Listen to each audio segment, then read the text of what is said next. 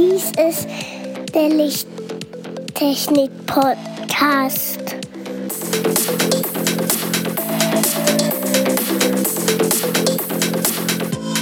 Das beste Licht für deinen Bedarf.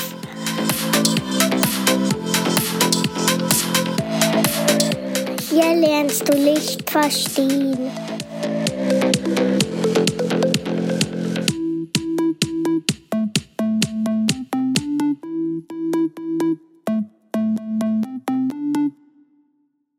Willkommen zum Lichttechnik-Podcast Folge 49. Hallo Andreas. Hallo Markus. Und hallo lieber Zuhörer. Heute wollen wir uns dem Thema Licht und Pflanzen widmen. Pflanzen wachsen in der Regel nur mit ausreichend Licht der richtigen Wellenlängen. Die meisten Pflanzen sind in gesundem Zustand grün. Aber heißt das, dass sie auch nur grünes Licht brauchen? Das ist schließlich der Hauptanteil des sichtbaren Spektrums am Tag.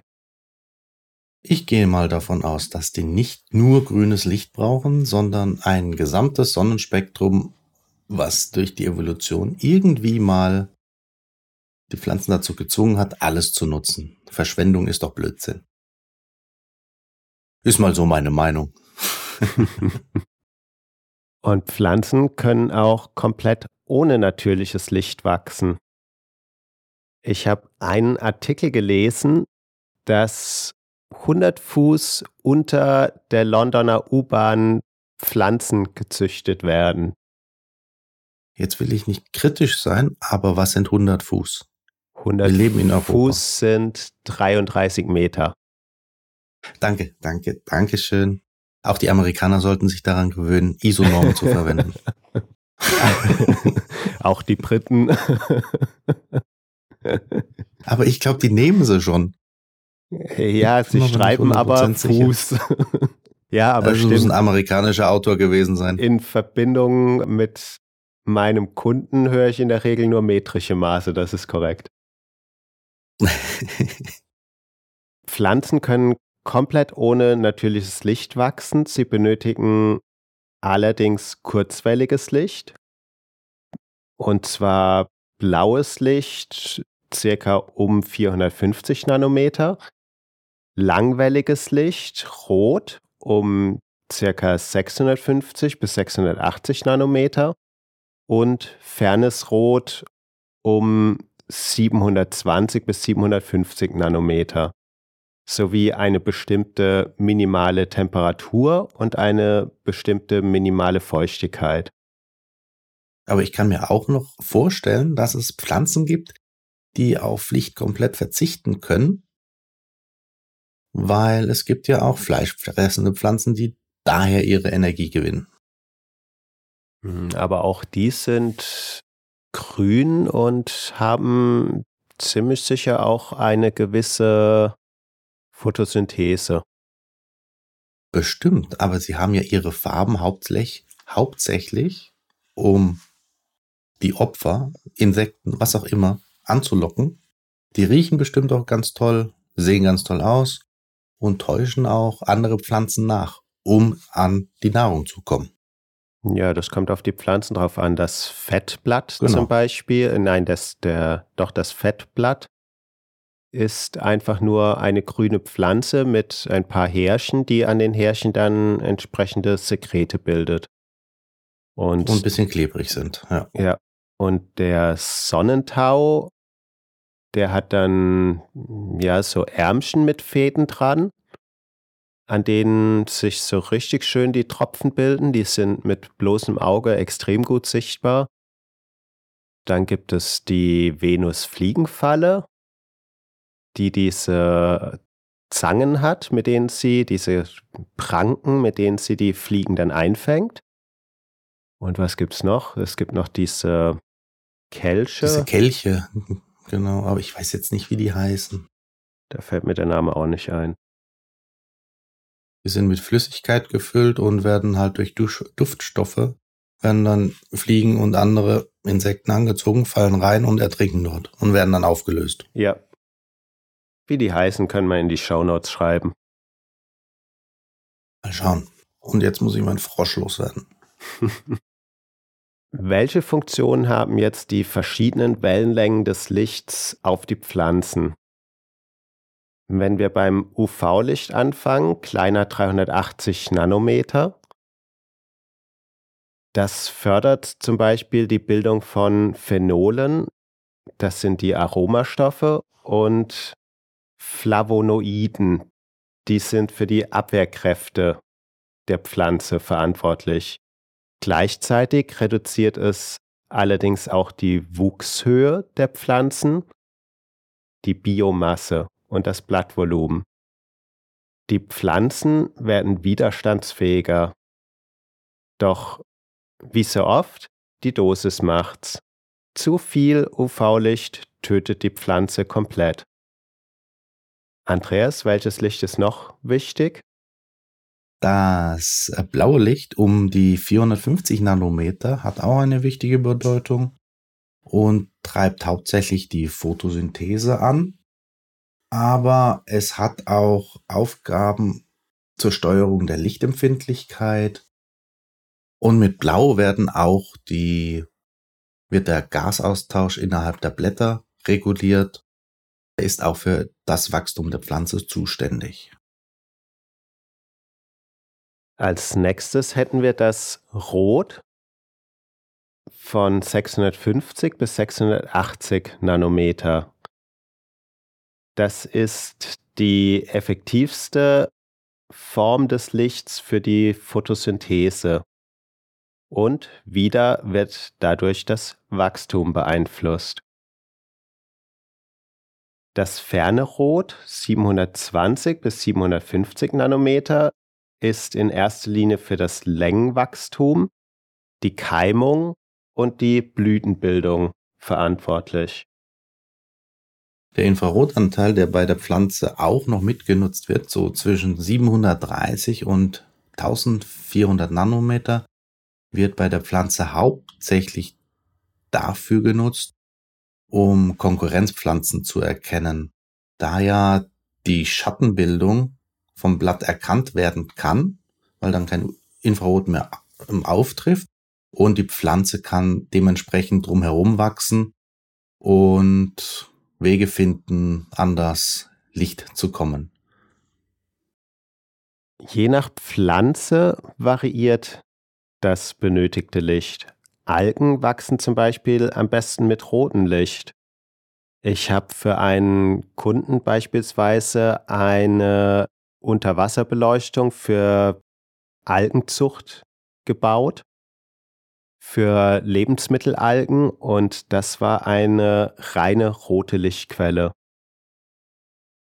Junge Pflanzen sollten auch mit blauem oder UV-Licht beleuchtet werden, damit sie nicht ganz so stark in die Länge schießen. Das gilt besonders für Anzucht von Tomaten, Paprika, die, wenn man sie im Haus anzüchtet oder auch im Gewächshaus anzüchtet, bei dem kein oder wenig blaues oder UV-Licht ankommt, dann werden die Pflanzen sehr lang und dünn. Das kann man verhindern, indem man sie mit Blau- oder UV-Licht beleuchtet. Das heißt, damit werden die Pflanzen nicht mehr ganz so lang und die Stiele werden kräftiger. Jetzt haben wir aber eine Farbe komplett ausgelassen. Das wäre wohl die grüne Farbe, die im Bereich so bei 520 bis 550 oder 580 Nanometer liegt. Diese grüne Farbe wird bei Pflanzen hauptsächlich für die Photosynthese verwendet. Die Pflanze nimmt da Kohlenstoffdioxid auf, verarbeitet es und gibt Sauerstoff, was für die Lebewesen auf diesem Planeten wichtig ist, wieder ab. Natürlich aber nur der Anteil des grünen Lichtes, der nicht wegreflektiert wurde. Genau. In einer Pflanze, in so einem Blatt, gibt es ja nicht nur grüne Farbstoffe, die hauptsächlich auch den grünen Anteil jetzt zurückreflektieren, sondern so eine Pflanze beinhaltet auch Carotinoide. Das sind diese gelblich-orangenen Farbtöne, die immer mitwachsen und zusätzlich zum Schutz auch noch die roten Farbstoffe, die Anthocyane. Und diese werden halt hauptsächlich im Herbst gebildet. Aber warum färben sich denn jetzt eigentlich Blätter rot in den meisten Fällen? Dazu gibt es zwei unterschiedliche Theorien. Zum einen die Abwehr von Fressfeinden. Je kräftiger die Farben der Blätter sind, werden einige Insektenarten dadurch abgeschreckt, sich bei diesen Pflanzen einzunisten und suchen stattdessen lieber eine Pflanze, die nicht so kräftige Farbanteile hat, wie dies bei schwächeren Bäumen bzw. kranken Bäumen vorkommen kann. Und die andere Theorie? Das wäre der UV-Schutzfilter, weil durch die Absorption oder Reflexion von diesem Rotlicht die das Blatt wie bei einer Sonnencreme geschützt wird. Und sowas kann ich auch bei meinem Ahorn vor der Haustüre beobachten. Wenn der Baum im Frühling sehr oft noch im Schatten ist, hat er noch leicht grünlich-rötliche Blätter. Und sobald die Sonne richtig draufknallt, dauert es keine Woche, dann sind alle Blätter tief dunkelrot, um sich vor dieser hohen Sonneneinstrahlung zu schützen. Die Pflanzen empfinden Stress bei zu niedrigen Temperaturen und auch bei zu viel Licht. Wenn zu viel Licht auf die Blätter fällt, bilden sich aggressive freie Radikale, die das Blattgewebe angreifen. Die roten und gelben Farben im Herbst schützen demnach die Blätter vor zu viel Sonne und das Blattgewebe bleibt hierdurch auch viel länger erhalten. Es ist auch wichtig, dass, wenn der Herbst ansteht, das komplette Chlorophyll vom Baum wieder aufgenommen werden kann, die komplette Energie aus dem Blatt rausgesaugt wird. Und dazu ist es auch wichtig, dass das Blatt so lange durchhält, bis alles grün und Chlorophyll und die ganzen Inhaltsstoffe, die wichtig für den Baum sind zum Überleben, aufgesogen werden und dann schmeißt der Baum erst das Blatt runter. Auch im Frühling sind zum Beispiel beim Walnussbaum rötliche Blätter zu beobachten, die später mit mehr Licht grün werden. Die frischen, jungen Blätter sind noch extrem empfindlich gegen starke Sonneneinstrahlung und bilden am Anfang noch sehr viel von den Anthocyanen, um sich zu schützen. Das war unser kleiner Ausflug in die Pflanzenwelt und den Wellenlängen. Ein Thema hätten wir eigentlich noch. Ich habe vorher von den Pflanzen unter der Erde in London berichtet. Und da stellt sich natürlich die Frage, was für einen Sinn hat so ein Versuch? Die Sinnhaftigkeit ist ganz schnell erklärt, wenn man an eines unserer letzten Themen denkt, und zwar mit dem James Webb Weltraumteleskop wenn man sich überlegt, dass ein Mensch eventuell auf den Mars möchte, ist diese Mission mindestens zwei Jahre lang. Das bedeutet, dass man nicht nur fertiges Essen mitnehmen kann, sondern dass man sich überlegen muss, das Essen auch selbst zu züchten. Das heißt, man muss im Weltraum fähig sein, Pflanzen zu züchten. Hier kommt natürlich auch wieder das komplett künstliche Licht zum Einsatz. Das heißt, die Pflanze, die man im Weltraum züchtet, züchtet man nicht am Fenster, sondern eben unter einer entsprechenden Pflanzenlampe. Und diese Tests kann man eben am besten in absoluter Dunkelheit machen. Man könnte jetzt noch sagen, als Fazit, was ist jetzt die beste künstliche Beleuchtung für eine Pflanze? Die beste künstliche Beleuchtung für eine Pflanze ist eine Mischung aus kurzwelligem und langwelligem Licht. Der Hauptanteil des Lichts muss sicherlich langwellig sein im roten Bereich, aber wie wir gelernt haben, brauchen wir auch das kurzwellige Licht, um die Pflanze zu kräftigen und damit die Pflanze nicht zu lang wird, ohne viel Blätter aufzubauen. Da eignen sich wahrscheinlich auch die breiten LED-Spektren mit viel, vielen Farben wahrscheinlich. Genau, im Idealfall hat man eben eine breitbandige Lichtquelle, die auch im grünen und gelben Bereich noch einen gewissen Anteil hat. Der muss nicht ganz so hoch sein, aber es ist doch von Vorteil, wenn er vorhanden ist. Mindestens für die menschliche Wahrnehmung. es muss ja auch schön aussehen. So, so, eine grüne Pflanze nur unter Rotlicht, das sieht, die wird, glaube ich, nur schwarz aussehen. Oder unter blau-violettem Licht sieht sie auch eigentlich immer nur dunkel und schwarz aus. Also man braucht schon farbige Anteile, um auch Freude daran zu haben. Dann bedanke ich mich, Markus, für dieses Thema. Man muss aber auch sagen, die Wissenschaft in der Pflanzenwelt ist wirklich noch nicht so weit, um wirklich alles erklären zu können bei unserer Recherche. Gibt es sehr viele Widersprüche und Annahmen, die eigentlich noch nicht wirklich bewiesen sind. Und deswegen ist das auch ein sehr interessantes Thema, aber wird von der Wissenschaft nicht so sehr geachtet, wie es eigentlich hätte sein sollen. Ja, ich denke, die Hauptbeachtung in diese Richtung findet nicht nur durch den Anbau von Cannabis oder ähnlichem statt. ja, da weiß man garantiert, wenn es für den Menschen richtig nützlich ist, dann weiß man wahrscheinlich bis aufs Nanometer genau, welche Lichtwellenlänge da am besten THC entwickelt oder was auch immer. Naja, ich meine, was ich zu dem Thema gefunden habe, ist, dass man die Pflanzen, die, die Cannabispflanzen wohl sehr lange beleuchtet. Dass die 20 Stunden Licht am Tag haben und nur vier bis sechs Stunden Dunkelheit. In der Regel 18 bis 20 Stunden Licht und vier bis sechs Stunden Dunkelheit. Das finde ich schon extrem.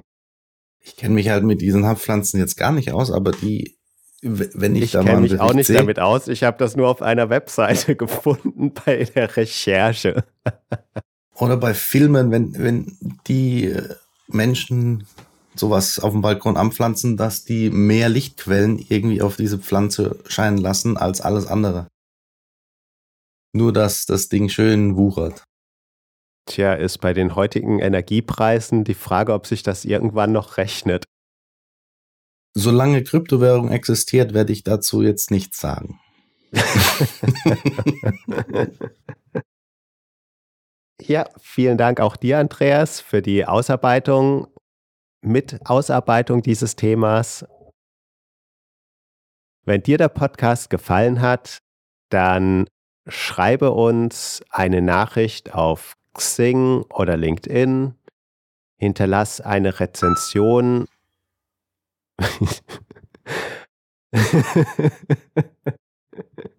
Die Nachricht kam gerade an. Das war gerade schon die Nachricht.